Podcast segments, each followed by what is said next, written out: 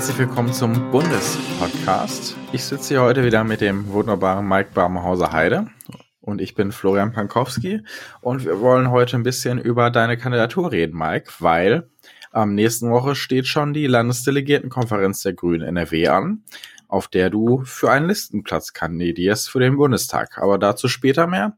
Erstmal würde ich gerne wissen, wie geht's dir so, Mike? Mir geht's gut. Das ist unsere, äh, wir haben heute Geburtstag, ja, zehnte Folge. Und pünktlich zur zehnten Folge haben wir auch eine neue Anfangsmusik. Ähm, die du noch gar nicht kennst. Ich wollte gerade sagen, die ich noch gar nicht kenne, aber ja, die haben wir. Wir haben eine mhm. neue Anfangsmusik, genau, weil wir haben eine neue Anfangsmusik. Ich habe mhm. die letzte sehr geliebt, aber ähm, wir haben ja auch schon manchmal ernste Themen und das ist dann ein bisschen äh, schwierig, äh, wenn du da mit, mit einem fröhlichen Ska-Song reingehst. Ähm, und ähm, irgendwie passte das äh, auch nicht so zum Abschlusssong und, und zum gesamten musikalischen Setting. Deswegen habe ich etwas, ich habe etwas gefunden, was wirklich sehr hübsch ist und wirklich sehr gut dazu passt. Ja, dann bin ich sehr gespannt, dass ich das jetzt nach den Zuhörerinnen quasi höre. Ja, also, musst du morgen um sieben Uhr aufstehen und als erste hören. Ja. ja. Ja, nee, ist schön, dass man sowas so erfährt. Ja. Ähm, Jetzt hast du aber immer noch nicht meine Frage beantwortet. Wie geht's dir, Mike? Mir geht's äh, heute sehr gut. Mhm. Also es hat, äh, ich war heute im Impfzentrum. Ja. Äh, und zwar, äh, meine Mutter wurde heute geimpft gegen Corona. Ah, sehr schön. Und ich war Herzlichen mal dabei. Glückwunsch. Oder Dank. was hat man da? Muzzletov? Keine ja, Ahnung. ja. Mhm. Prost. Ich habe keine Ahnung, was man, da, was man da so sagt. Gut Stich. Genau, und da bin ich als Begleitperson mhm. kurz mit rein und weil ich mal echt mal neugierig war, wie laufen da die Prozesse, wie geht das da und äh, es war Und konntest du was abziehen? Leider nicht. Mhm. Übrigens, den Witz mhm. hören sie öfter von Begleitpersonen, ob, ob die mal was abkriegen. ja, ich habe mir fast gedacht, dass du, ähm, du den eingebracht hast. ich habe es nicht gemacht, ich, ich habe mit jemandem gesprochen. Ähm, mhm. Äh, es, äh, es war schon sehr beeindruckend. Also wie äh, gut das läuft, auch mit viel ehrenamtlicher Unterstützung, muss man sagen. Also mhm. Also waren viele Leute vom Roten Kreuz dabei, auch äh, äh Soldaten habe ich gesehen von der Bundeswehr. Nur Männer? Das waren in dem Fall nur Männer, ja. Hm. Ich habe keine, es kann natürlich sein, dass es Soldatinnen gab, aber ich habe. Zumindest nur männlich gelesene Menschen. Ja, ja. ich habe in dem ja. Fall Soldaten gesehen, ja. Mhm, okay. Ähm, und ähm, natürlich das Personal. Also es äh, ging in weniger als einer halben Stunde durch. So. Mhm, schön. Und das ähm, draußen ist eine Anmeldung, man geht dann rein, bringt sozusagen die, äh, die Beglaubigung vom Arzt mit, dass man zur Risikogruppe gehört. Dann wird Fieber gemessen, dann, äh, also diese Papiere, die man mitbringen muss, müssen werden dann mehrfach dann durch, dann kriegt man einen Stich in den Arm, muss sich noch ein paar Minuten hinsetzen, falls man irgendwie kollabieren könnte oder sowas. Mhm. Äh, und dann geht man wieder raus. So, und äh, also ich war schon sehr beeindruckt. Also man, bei allen Dingen, die momentan negativ laufen, ist es auch manchmal gut zu, zu sagen, es, ähm, es ist zumindest, es gibt Prozesse, die scheinen zu funktionieren und sie scheinen so zu funktionieren, dass sie auch möglicherweise mit einer erhöhten Impfrate dann mithalten können, insbesondere wenn dann die Ärztinnen und Ärzte dann auch mitimpfen können. Also ein Lichtschimmer am Horizont. Das genau, also das hat mir eine gute Laune bereitet und deswegen mhm. Äh, geht's mir heute ganz gut. An, was anderes, was mir eine gute Laune bereitet hat, äh, war ähm, das Ergebnis der äh, Wahlkreiswahl. Aber können wir später darauf zurückkommen, weil mich interessiert erstmal, wie es geht, wie es dir geht, lieber Florian. Mir geht's hervorragend. Ich habe jetzt vier Tage frei, mhm. wie viele von uns, und äh, ich freue mich schon sehr auf diese vier Tage. Mal ein bisschen ausspannen, ähm, und mal ein bisschen den Kopf baumeln lassen, die Seele baumeln lassen. Das, äh, da freue ich mich schon sehr drauf. ähm, ja, und ähm, genau, heute war nochmal ein schöner sonniger Tag, den habe ich sehr genossen. Mhm. Ähm, genau, deshalb geht's mir sehr, sehr gut. Aber du hast, hast es gerade schon angesprochen. Du bist Wahlkreiskandidat, Mike. Ja. Mit über 95 Prozent jetzt auch der Briefwahlstimmen gewählt worden. Genau. Welches Wahlkreis ist denn, lieber Mike? Äh, äh, Herford Bad Oeynhausen. Ich dachte, du, ey, wenn du jetzt länger überlegt hättest, dann äh, hätte ich mir das nochmal überlegt Micas, aber ja. Ich hätte jetzt überlegt, ob ich die Zahl nenne, ist Juna 33. Ja, das genau, aber ist, ist aber, top. Ja. ja, aber es, es ist, glaube ich, besser einzuordnen, wenn man die Region sagt. Ne? Ich vermute auch. Und du bist jetzt mit den Briefwahlstimmen bestätigt worden. Du hast da 95 Prozent bekommen, mhm. über 95 Prozent. Ähm, und es haben, glaube ich, eine Menge Menschen mit abgestimmt, oder? Also man muss mal ein bisschen erklären, wie dieser Prozess war. Ähm, mhm. Wir hatten vorher also eine elektronische Wahl. Äh, unsere Kreisgeschäftsführerin Andrea hat äh, da echt sich selbst übertroffen, hat äh, da rund um die Uhr dran vorher gearbeitet, die ganzen Vorbereitungen zu machen. Äh, ja, Andreas können sowas ja, einfach. Genau. Und ähm, es ist so, dass, dass man natürlich äh, das alles hieb- und stichfest festmachen muss. Es gibt halt eine elektronische Wahl, äh, da sind die Hürden auch recht hoch. Also man muss sich halt mhm. zertifiziert anmelden und so weiter und so fort. Das ist allerdings mehr oder weniger eine Vorauswahl. Also ich glaube, das hat, also es hat einige Stunden gedauert, bis wir das dann alles auch wirklich hier in der Wahlversammlung hingekriegt haben. Wir haben das mit großem mhm. Ernsthaftigkeit gemacht. Das Entscheidende war dann die Briefwahl. So, und das Briefwahl mhm. heißt, dass an die 290 Leute, äh, also im Kreisverband Herford und in Bad Oeynhausen gingen diese Briefwahlunterlagen raus. Mhm. Also in, in Bad Oeynhausen, also äh, nur die vom, von der Bundestagskandidatur im Kreisverband Herford auch noch die mit den Delegiertenwahlen. Und das wurde bestätigt. Und ich habe dann schon irgendwie überlegt, ja, was ist, wenn denn jetzt nur noch so 23 Antworten, weil die müssen ja auch alle selbst Porto draufkleben und so weiter und so fort. Mhm. Ist ja auch schon ein Aufwand. Als ich gehört habe, dass 146 Leute äh, daran teilgenommen haben, war ich schon ziemlich beeindruckt. Also wir hatten noch nie eine Kreismitgliederversammlung, wo mehr als 50 Leute, glaube ich, dabei waren. Also das ist nun mhm. mal so bei Parteien, dass es da auch viele Mitglieder gibt, die in den Ortsverbänden oder in der, in der Ratsfraktion vor Ort eher aktiv sind und sich an solchen Dingen gar nicht beteiligen.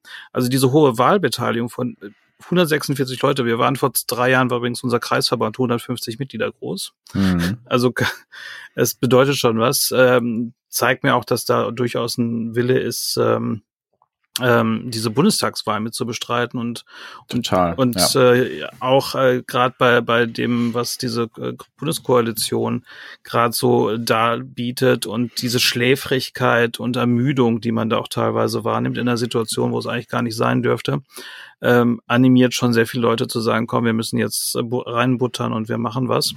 Und natürlich die, dieser Rückhalt, ähm, es hat mich schon persönlich sehr gefreut. Ja, ja und das, da steckt auch eine sehr, sehr große Chance drin, ne? Einfach ähm, einerseits diesen Rückhalt in der Partei zu haben, ne? dass dich da vielleicht auch viele Menschen dann beim Wahlkampf in deinem Wahlkreis unterstützen. Das wäre natürlich sehr wünschenswert und sehr schön. Aber andererseits auch für uns Grüne insgesamt. Ne? Also dadurch, dass die ähm, Regierung gerade leider ein ziemliches Chaos verbreitet, muss man ja sagen, weil es tut dem Land gerade nicht gut ähm, ist natürlich für uns äh, Grüne die Chance zu zeigen, okay, wir sind regierungsfähig und wir können so ein Land auch führen, vielleicht in der Wahl, äh, im Wahlkampf. Und da bin ich sehr gespannt, was dabei rauskommt. Jetzt steht uns ja ähm, die LDK vor der Tür, Mike. Ja. Mir als Delegierten, dir als Kandidaten. Denn wir stellen da die Liste äh, aus NRW für die Grünen auf, mhm. für den Bundestag. Und möchtest du die Menschen vielleicht einmal kurz abholen, ähm, wieso wir Grüne NRW überhaupt die Liste aufstellen, wieso das nicht auf Bundesebene läuft und äh, was so eine Listenaufstellung überhaupt bedeutet? Also erst erstmal, ähm, also dieses ähm, ist ja das Wahlgesetz praktisch. Es geht natürlich auch um eine regionale Vertretung, also dass die Länder nach ihrer Stärke und Größe äh, in, durch die einzelnen Parteien auch im Bund vertreten sind. Also dass das nicht sozusagen eine überbordene Bundesliste ist, wo, wo sozusagen die, die starken Landesverbände NRW, Bayern und so präsent sind und, und das Saarland fehlt dann komplett im Bundestag. Das kann natürlich nicht sein. Natürlich gibt es die Direktmandate, aber ähm, also die Hälfte des Bundestags, also weniger als die Hälfte des Bundestages, muss man sagen, weil es gibt viele Ausgleichsmandate, Übermandate. Ähm, sind also direkt gewählte Abgeordnete in den Wahlkreisen. Das sind die Leute, die mit der Erststimme gewählt werden. Ähm, theoretisch ist die andere Hälfte, das ist jetzt natürlich mehr durch diese Übergangsausgleichsmandate, äh, über Listen gewählte. Das heißt, es gibt ein Verhältniswahlrecht, so dass es nicht wie in in USA oder Großbritannien so ist, dass in einem Wahlkreis eine Partei, die dann irgendwie 30 Prozent kriegt, 40, 50 oder so, dann das Direktmandat kriegt und die anderen sind überhaupt nicht repräsentiert, sondern dass alle Parteien, die mindestens fünf Prozent der Wählerinnen und Wählerstimmen auf sich vereinen können, auch vertreten werden, um auch kleinen äh, Parteien die Möglichkeit zu geben und vor allem deren Wählerinnen und Wählern die Möglichkeit zu geben, eine Stimme zu haben. So, dafür gibt's halt diese Listen. Und ähm, und das läuft über die Bundesländer und wir stellen halt unsere nächste Liste nächstes Mal auf. Genau, man kann, glaube ich, einfach zusammengefasst sagen, Erststimme ist für den Direktkandidaten oder Direktkandidatin mhm. im Wahlkreis und die Zweitstimme, ähm, die ist vor allen Dingen für die Liste wichtig und für die Überhangsmandate. Ich glaube, so kann man es ganz gut nee. zusammenfassen, oder? Die Zweitstimme bestimmt die Verteilung der Parteien im Parlament. Also das, das richtet sich ausschließlich nach der Zweitstimme. Also wie, wie stark sind Grüne, wie stark ist CDU, wie stark ist die SPD im Parlament. Und dann wird pra praktisch äh, die Direktmandate da reingefüllt. Und ähm, äh, äh und man, also die Überhangmandate haben, haben äh, sind praktisch auch Erststimmen. Also es ist also so ein Exkurs in, ins Wahlgesetz, also hätte ich jetzt nicht erwartet, okay. Also die Übergangsausgleichs... Also ich würde sagen, man kann es so sagen. Aber ähm Nein, also die nur mal kurz. Also, also wenn beispielsweise eine Partei in einem äh, Bundesland 30 Mandate hätte, ja, wie NRW, und hat aber 40 Direktmandate bekommen, dann hat sie 10 Überhangsmandate. Ja, über die Erststimme. Und die Übergangsmandate müssen durch die bei den anderen Parteien ausgeglichen werden, um das die Verhältnis, das Verhältnis, wir haben ein ja ein personifiziertes Verhältniswahlrecht. Das heißt, äh, die die Zweitstimme bestimmt, wie, wie groß sind die äh, sind die Anteile für die einzelnen Parteien und und äh, letztlich muss das in irgendeiner Form dargestellt werden, hat das Bundesverfassungsgericht auch gesagt. Es darf nicht sein, dass diese Übergangsmandate nicht ausgeglichen werden. Leider äh, hat sich gerade die Union ja einer Reform äh, des Wahlrechts äh, widersetzt, weshalb möglicherweise der nächste Bundestag 800 Mitglieder groß sein könnte. Das wird sehr, sehr eng. Ähm, und ähm, ja, und jetzt geht's halt nächste Woche darum, diese Liste aufzustellen und äh, und es wird wahrscheinlich jetzt nicht so viele grüne Direktmandate in NRW geben. Das heißt, die meisten Leute, die von aus NRW in den Bundestag kommen, kommen über diese Landesliste rein. Ja, man muss ja sagen, dass die ähm, Menschen, die ein Direktkandidat, äh, ähm, anders, dass die Menschen, die als DirektkandidatInnen äh, ähm, gewählt werden könnten, ja auch meistens relativ weit vorne auf der Liste vertreten sind.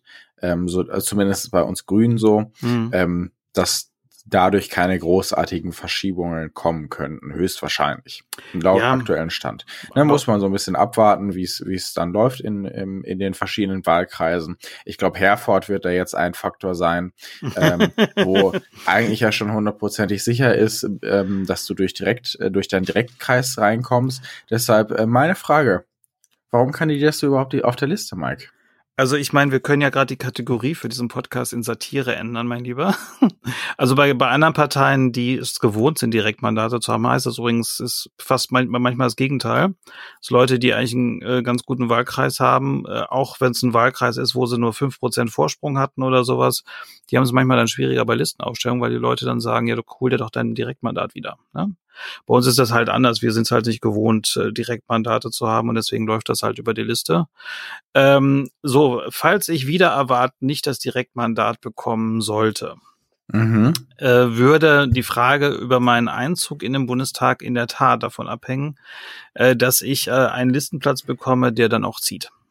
Das heißt, ich muss mich nächste Woche bei dieser LDK bewerben und das durchaus in einem Bereich, wo es dann nicht um, um Listenplatz 58 geht, sondern ein bisschen weiter vorne. Man muss sagen, wir haben jetzt vor, ähm, bis zu 80 Menschen zu wählen auf dieser Liste. Ähm, man wird abwarten müssen, wie viele davon im Endeffekt dann durch die Liste reinkommen werden in den Bundestag aus NRW. Ähm, aber wir haben jetzt erstmal so 80 Leute angepeilt, die wir auf die Liste packen möchten, damit man eben NachrückerInnen hat, auch falls mal Menschen ausscheiden, aus welchen Gründen auch immer. Ähm, was sind denn so deine Themen, die du spielen möchtest und die du bewegen möchtest später? Also erstmal grundsätzlich äh, nur mal auf diese Listenaufstellung direkt. Ja, dass du auf meine Fragen nicht eingehst, das bin ich gewohnt. Genau, ja. das ist, ist ja auch äh, professionelle äh, politische Kommunikation, mein Lieber. Äh, äh, du bist eben ein bisschen sehr drüber hinweggegangen über die Frage auch der Direktkandidatur und dieses Wahlergebnisses, ja.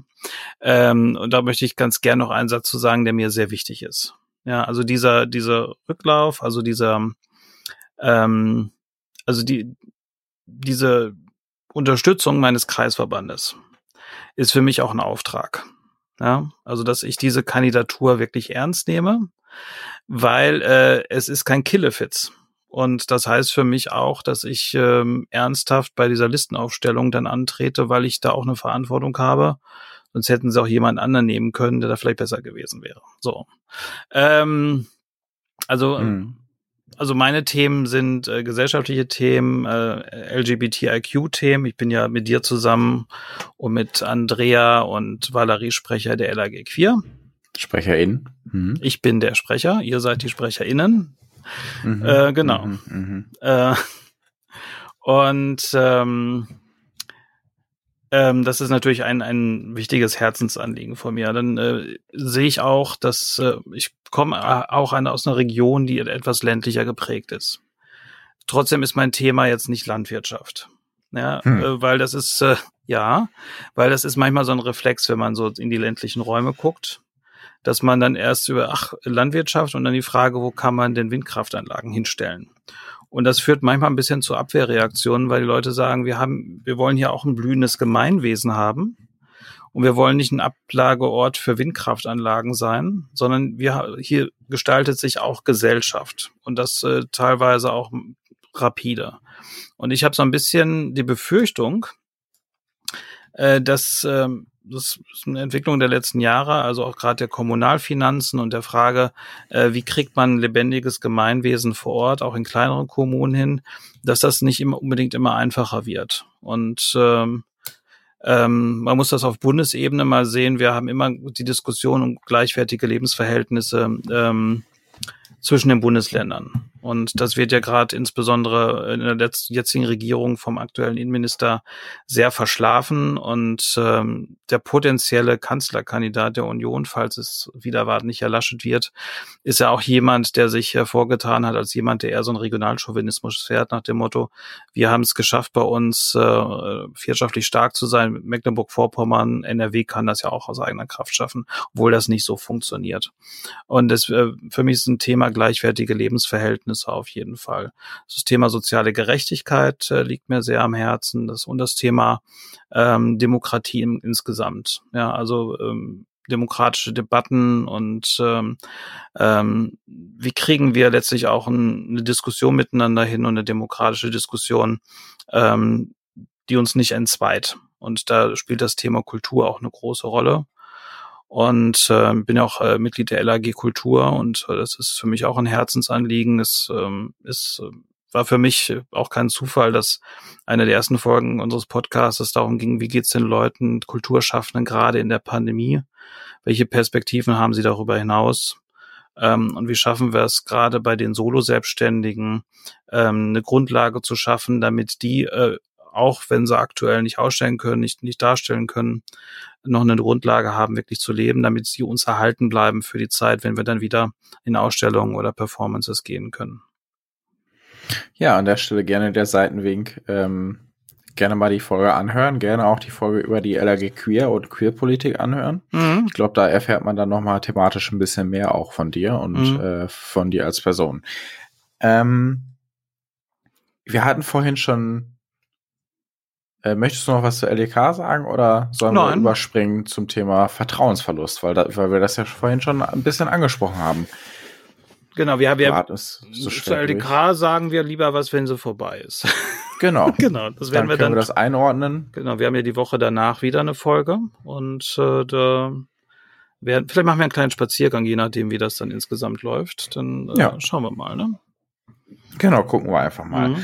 Vertrauensverlust. Ich glaube, ähm, jeder von uns merkt so langsam, dass immer mehr Vertrauen verloren ähm, geht in Regierungshandeln, äh, aber auch in Politik insgesamt. Mhm. Einerseits, wir hatten, ähm, glaube ich, in einer der letzten Folgen das Thema Maskenaffäre.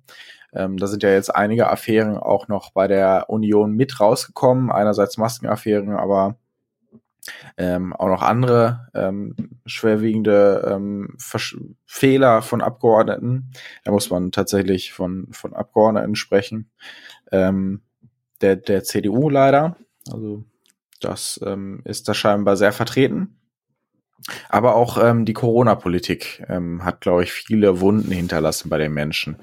Ähm, jetzt hat Angela Merkel sehr offen für ihre Verhältnisse zumindest sehr offen ihre eigenen Leute ähm, kritisiert in der Anne Will Show. Und zwar ähm, vor allen Dingen Ministerpräsidentinnen der ähm, CDU, äh, CSU. Ähm, was heißt das für uns Grünen äh, im Wahljahr, Mike? Was kann das für uns bedeuten? Dieser Vertrauensverlust in Politik insgesamt, aber vor allen Dingen auch in Regierungshandeln. Also ich würde davor warnen, da jetzt unmittelbar politisches Kapital rauszuschlagen. Weil ähm, was wir erleben, ist aktuell etwas, was schon fast an Staatsversagen grenzt. Und das kann sich niemand von uns wünschen, gerade in einer Situation, wo, ähm, wo wir wissen, wir sind am Anfang von einer dritten Welle. Und da ist es im ureigensten Interesse von uns allen, äh, dass, äh, dass es eigentlich laufen müsste. Und die Tatsache, dass es nicht läuft, äh, ist schon, ähm, ist schon sehr beunruhigend. Ähm, Angela Merkel hat ja im Parlament auch um Entschuldigung gebeten, weil die Idee dieses, äh, dieser Osterruhe nicht durchführbar war. Ja, also weil man da in so einer nächtlichen Sitzung irgendwas machen musste, um eine Maßnahme zu treffen, damit die äh, Pandemie irgendwie, also damit diese Welle ein bisschen gebrochen wird. Ähm, und da Sie hat vor allen Dingen auch gesagt, dass sie um Entschuldigung betet für die Verwirrung, die sie dadurch genau. geschiftet hat und durch, ähm, durch ähm, ähm, das Ver Vertrauen, was dadurch verloren gegangen ist auch. Ne?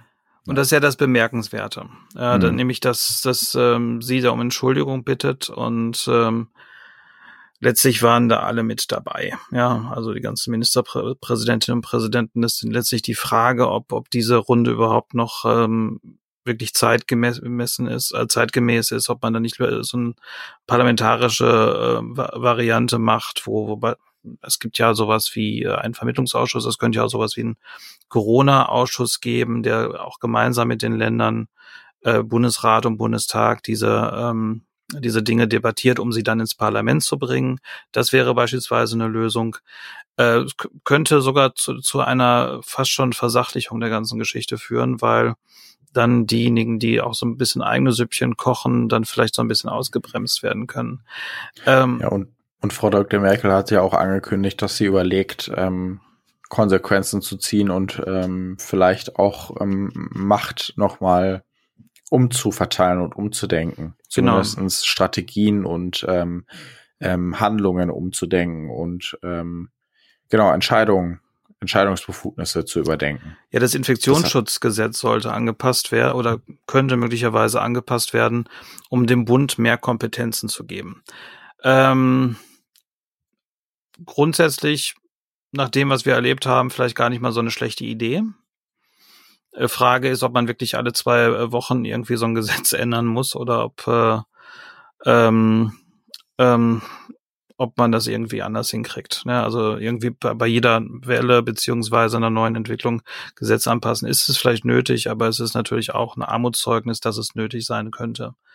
Ähm, Angela Merkel hat sich entschuldigt. Einige haben sich da sehr hinter ihrem breiten Rücken versch äh, verschanzt äh, und es war, glaube ich, auch eine Taktik ihrerseits, dass sie sozusagen die äh, das auf sich nimmt, auf ihre Schultern, um äh, so ein bisschen ihren Truppen den ähm, äh, um ihre Truppen ein bisschen aus dem Feuer zu ziehen. Und ähm, mein, sie hat ja in dem Sinne praktisch nichts zu verlieren. Sie hört ja auf. Äh, diese Entschuldigung schmälert ja nicht ihre ihre ihr Vermächtnis in, in jeder, weil, weil es auch noch als Akt der Größe wahrgenommen wird. Äh, von daher kann sie das ja in dem Moment machen. Allerdings, ähm, man, da ist ja so viel schief gelaufen.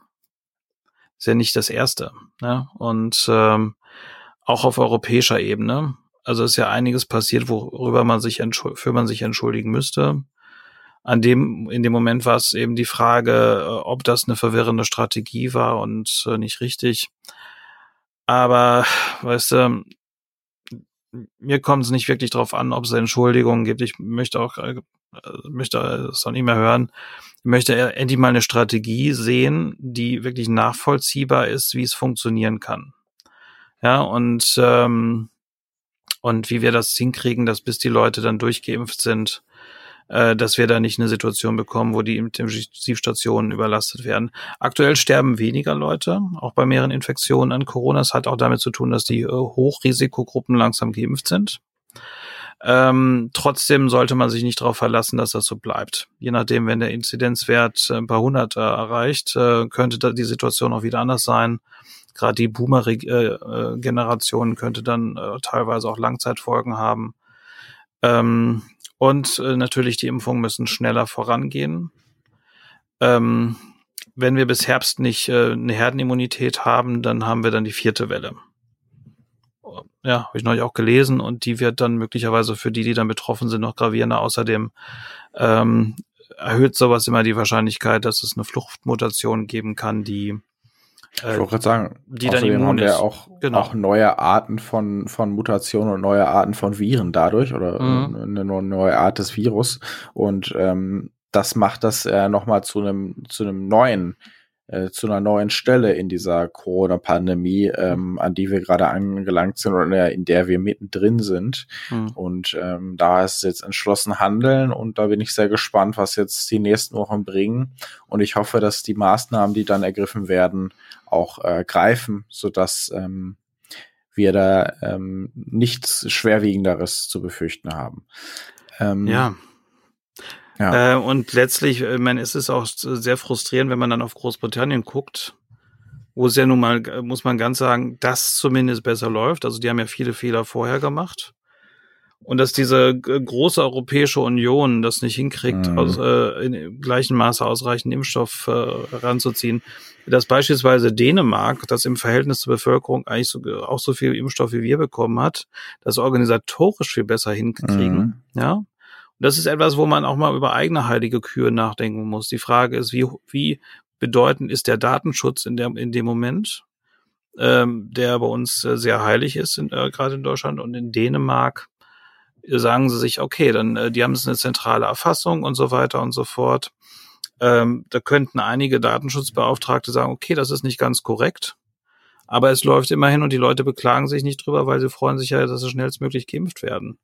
Und ähm, und das, äh, also das ist ja auch ein Problem. Also das, das, ähm, ja, dass die, die, die Frage der Erfassung und, und, und was ist wann, wo und so. Ich hatte das jetzt ja mit meiner Mutter. Ich glaube, ich, ich glaube vor allen Dingen auch, dass die Frage des Perfektmachens viel zu eine, eine viel zu große ist. Ja. Also ich glaube, dieses, dieses Streben nach Perfektion in der Pandemie ist einfach nicht der richtige Weg. Hm. Eine Pandemie kann man nicht perfekt lösen. Und da kann man auch nicht perfekte Handlungsstränge äh, hinbekommen. Aber was man machen kann, ist alles zu versuchen, um ähm, ähm, Infektionen zu verhindern und um die Menschen durchgeimpft zu bekommen. Und ähm, da ist für mich ein bisschen weniger Perfektion, ähm, sollte da ein bisschen mehr weniger Perfektion eine Rolle spielen, sondern dass es gut gelingt, dass wir dieses diese Pandemie gut überstehen als Gesellschaft. Und ähm, ich glaube, darauf können wir jetzt nur bauen, dass das passiert. Und ähm, genau, und mit Hoffnung in die nächsten Wochen blicken. Ja, und, und das Wichtigste ist, glaube ich, dass man versucht, das ein bisschen aus der Perspektive der, gerade, wir reden hier über Leute, die um die 80 sind und die dann vor Prozessen stehen, Formularen und so weiter und so fort, diese gar nicht bewältigen können in dem Sinne. Äh, natürlich haben viele Hilfe, äh, aber auch die Hilfe äh, hat manchmal ein bisschen Probleme.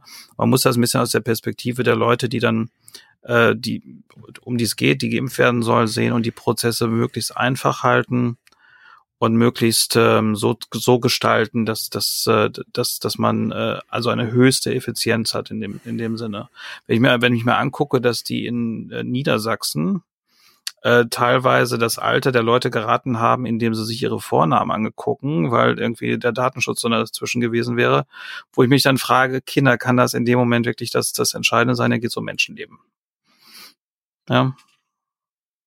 Ja, deshalb können wir jetzt nur auf bessere Zeiten hoffen und auf ähm, ein besseres Durchsetzen beim Impfen, ein besseres Durchimpfen und ähm, genau, darauf können wir nur hoffen. Ich glaube, so können wir auch ganz gut abschließen. Mhm, ich genau. freue mich sehr auf die LDK, die wir jetzt, die, die wir jetzt nächste Woche vor uns haben. Ja, du hast es ja gemütlicher. Ja. Naja, geht so. Ich muss alle wählen. Ne? Du kannst da einmal kurz ins Studio springen und dann sagen, hi, ich bin's und äh, fertig ist die Laube. Ne? Ja, okay, also so ich, kann man es ähm, auch sehen. Würde das so nicht ausdrücken. Ja. Aber ähm, wird bestimmt spannend und wir halten euch da auf dem Laufenden und wünschen euch jetzt erstmal alles Gute. Auf Wiederhören. Ja. Bis dann. Tschüss. Tschüss.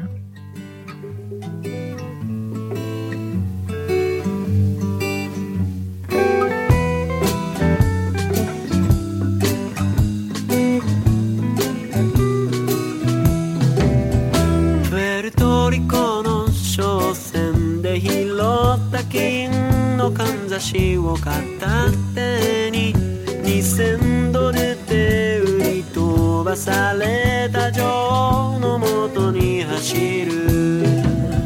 そんな俺の横で眠るのは妹の親友ロッサル。